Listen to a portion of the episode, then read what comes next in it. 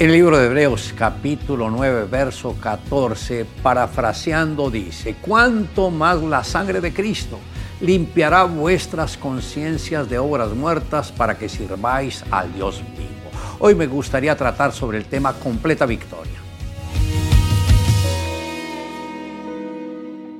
el escritor a los hebreos hizo el paralelo entre los sacrificios de animales que surtían efecto por un corto tiempo, con el sacrificio de la sangre de Jesús que voluntariamente ofrendó su sangre a nuestro favor, la cual está ligada al Espíritu Eterno, dando a entender que la obra redentora de la sangre de Jesús fue ofrecida una vez y para siempre, quedando en un presente continuo, ya que quedó unida al Espíritu Eterno de Dios. Y de esta manera al entender todos los beneficios que encontramos a través de cada uno de los derramamientos de la sangre, al obtener esta revelación, podremos conquistar la sanidad en nuestros cuerpos, la liberación en nuestros espíritus, restauración de nuestras familias, provisión abundante que suple todas nuestras necesidades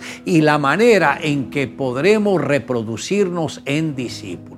Después de tres años y medio de ministerio, el adversario se viene con toda su astucia malévola, determinado en destruir a Jesús, donde apela a la traición por parte de uno de los mejores discípulos, el flagelo sobre su cuerpo por parte de los verdugos romanos, el escarnio a través de la corona de espinas, herir su autoestima, desfigurándole la cara y arrancándole la barba, fijar sus manos al madero para que no siguiera haciendo el bien en la humanidad, clavar también los pies para que no continuaran cumpliendo el propósito divino, deshacer su corazón presionándolo con profunda angustia.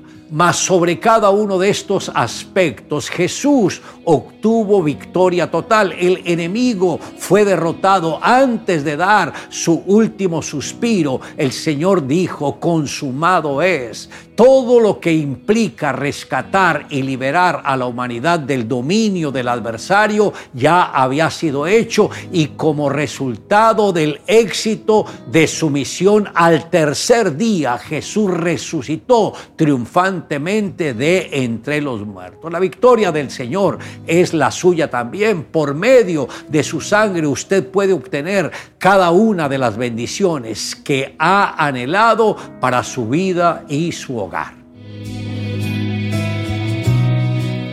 Lisette, después de casarse, uno de sus mayores sueños era tener un hijo muy pronto.